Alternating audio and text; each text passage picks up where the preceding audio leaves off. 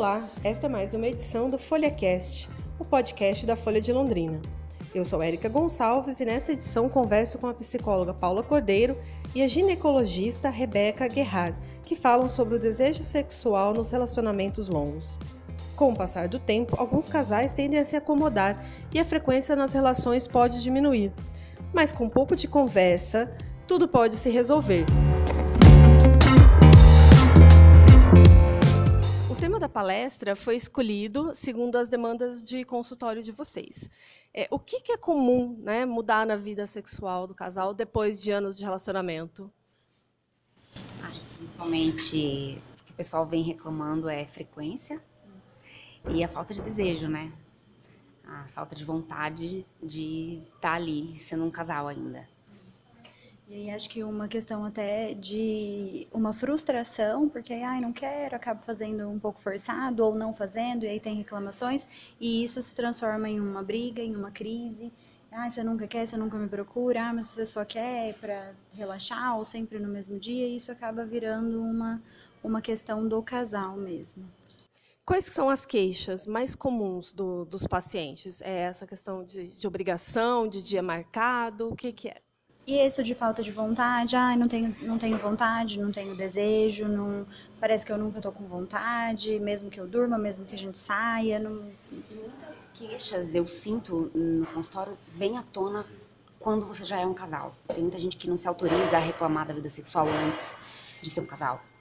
E aí, depois que você. Daí você pode transar, né? Depois que você é um casal, aí você pode.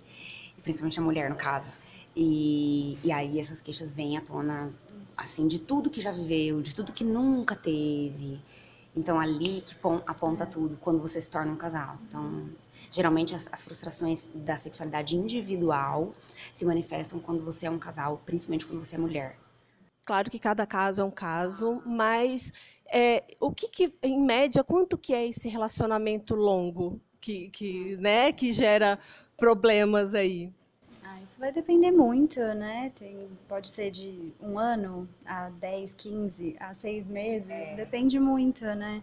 Depende muito do casal. É, o que tem na literatura, assim, mais de, de que é comprovado, de que altera realmente a, o padrão sexual do casal é de 2 a 5 a partir dali a gente já considera um relacionamento longo que pode se manifestar é, com queixas e tudo mais. Mas é óbvio, para algumas pessoas, três meses já tá longo é. e para outras passou dez, aí que ficou ruim. Isso. Então, depende. É difícil, né?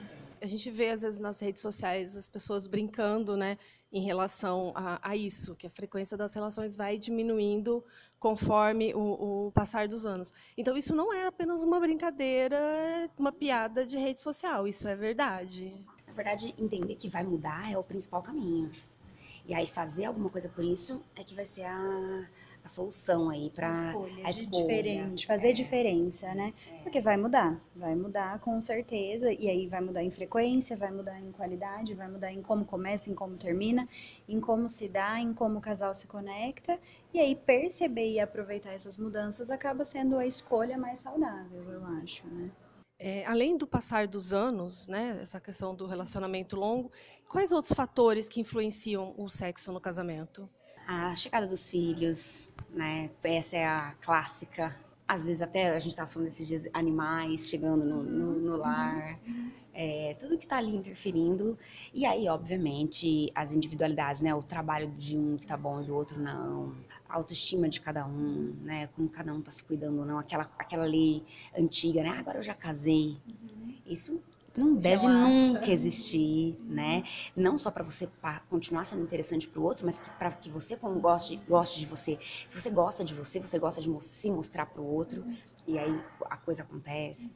Então, é, e eu penso que uma outra coisa que acontece é com a correria, a rotina, é. às vezes os filhos e os trabalhos, os casais acabam se di distanciando é. de alguma forma e aí isso tem como consequência uma alteração e aí normalmente uma diminuição da frequência e da qualidade sexual, né? Então, outra coisa também, né, Paulo, desculpa te interromper, que é a questão do beijo que a gente fala sempre. Isso, isso. Casal que vive muito tempo junto não beija. beija.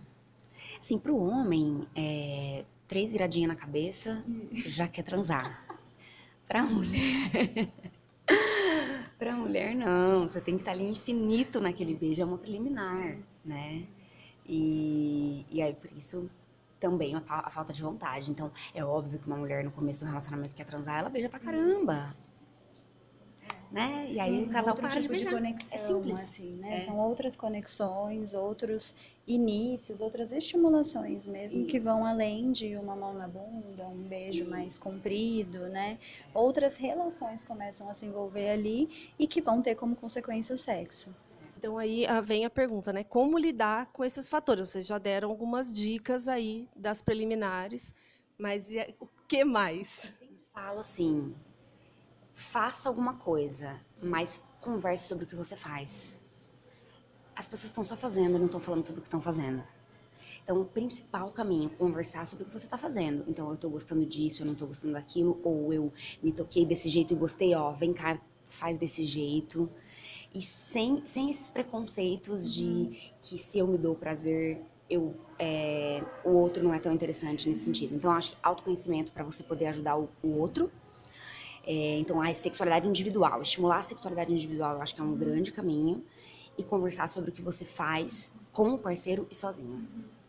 É, eu, eu penso muito aí do lado mais emocional do casal, é, é que quanto mais ele- o casal estiver conectado em outros sentidos, em valores, em objetivos, em outros momentos, em- é, se você privilegiar momentos do casal, o sexo ele vem como consequência, né? Ele não precisa ser, ah, hoje a gente vai transar, hoje é dia de transar, então vamos lá, vou, ah, então tá, deixa eu tomar um banho, colocar uma calcinha diferente. Não precisa ser assim. Claro que pode, tem muita gente que gosta que seja, mas a ideia é que quanto mais tempo passe junto, quanto mais coisas se tenham em comum, mais o sexo vai ser íntimo, mais vai ser ligado e mais ele vai acontecer. A, a relação começa antes. Isso, isso, exatamente. O sexo ele vem muito antes da relação física. E não né? se preocupar com essa coisa da frequência. É óbvio que frequência é interessante, né? Eu acho que tem muitas conversas boas que saem depois do sexo até. É um jeito de se reconectar, De transar intimidade, também. É. Mas uma, a se preocupar realmente com a qualidade. Não é clichê dizer isso, que muito mais do que um bom sexo é, é muito mais do que uma, vários, várias vezes transando é um bom sexo. Da forma que a gente está colocando, né, tem gente que pode pensar que um relacionamento longo, então, é ruim para o sexo. Então, a- a- né, tem gente que, que tem isso em mente, e quando a gente fala nisso, parece. Mas não é. Não, é ruim não. Entender que ele se transforma é, o, cam- é a solução, né? É o E caminho. como tudo, né? Isso. Tudo muda no relacionamento. A gente Tudo muda de casa, a gente Isso. muda de corpo, a gente muda de emprego, a gente muda de. é, eu gostava antes de ter um carro assim, agora eu não quero ter nenhum, agora eu mudei de trabalho. Por que, que a nossa vida sexual não vai mudar? E outra, é isso que você fala, né? Eu antes gostava de uma coisa, outra. outra você também, assim, não- não- quando você encontra alguém e tem um, um jeito do sexo, você não tem que entender que aquilo vai ser o seu caminho. Aí eu transo assim. Tá aberta a novas possibilidades dentro desse relacionamento. Então, entender que o sexo em si se transforma, não só pelo relacionamento em si, mas porque você- o seu jeito diante do sexo vai se transformar também. Né? Eu acho que a gente não pode tentar negar. Eu acho que quanto mais a gente ficar preso a uma ideia de que vai ser como era antes, ou para ser bom precisa ser como era antes, mais a gente vai cair nessas armadilhas de que, ai, não tá legal, ai, eu não tô satisfeito, ai, eu não tô satisfazendo o outro. E aí, mais frustrado, menos sexo, mais desconectado, né? E aí, sem, sem conexão, não tem sexo legal. Né? Você pode até ter um sexo físico que te dê prazer, mas não vai ser o que vai segurar esse relacionamento longo. Né? É, apesar de ser uma parte importante do relacionamento, o sexo não é a parte mais importante do relacionamento, ou não é a única parte é, né, importante. É, medir o sucesso ou não de um relacionamento pela frequência sexual é um erro, né? Acabamos de falar da frequência. Frequência, essa palavra não tem que ser o, o seu apego, né? Não. Até porque é, a- a- os casais são muito diferentes, até biologicamente, né? Mais hormônio, menos hormônio, mais trabalho, menos trabalho, mais disposição, menos Tem disposição. fases da vida, Isso. tem fase que você tá transante, tem fase que você não tá. É. O que importa é que o casal esteja conectado ou se um não tá, um não tá querendo tanto, o outro tá mais, mas eles estão falando sobre isso. Tá tudo bem ah, exatamente, entendeu? Tá tudo bem. frequência. E eu acho que essa história da frequência, do ponto de vista aí do terapêutico dentro do consultório, eu imagino que na ginecologia também, só serve para trazer sofrimento. Só. Ah, eu não consigo. Ai, todo mundo fala, eu li que eu deveria transar três vezes por semana e eu não consigo, eu não tenho vontade, então meu relacionamento não tá bom. Acho que eu não amo meu marido, acho que minha mulher não tem mais interesse em mim. Então só serve para padronizar uma coisa que não é padrão, não tem como a gente dizer que isso é padrão, e ao mesmo tempo trazer esse sofrimento péssimo numa área que é para ser só gostosa, é para ser só pra gente curtir. Uhum. Né? Como que um casal então pode medir o sucesso do relacionamento, né? Para quem está preocupado aí, é, né? Tá, de repente está no momento de desencontro e aí, ah, será que vale a pena continuar casado? Será que é isso mesmo? O que, que eles podem levar em consideração para ver, né? Para ver se é um bom momento, um bom casamento. Eu acho que, é, como tudo na vida, eu, fa eu gosto da, de fazer a analogia da pizza, né? Então, é uma, uma pizza inteira. A, o sexo é uma fatia dela, que precisa ser conversada, não negligenciada, né?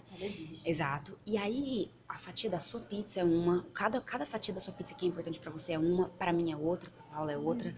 E aí é essa conexão do que é importante para cada um que vai determinar o, se vale a pena estar tá ali ainda, é, se, se tá tudo bem, se precisa melhorar, né? Se vale investir.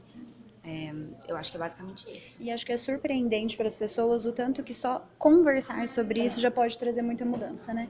E aí, eu tô sentindo isso, tô achando que não tá é, tão legal para você, ou às vezes eu fico inseguro, então vamos falar sobre isso? Vamos, ah, mas olha, para mim tá tudo bem, ah, então legal.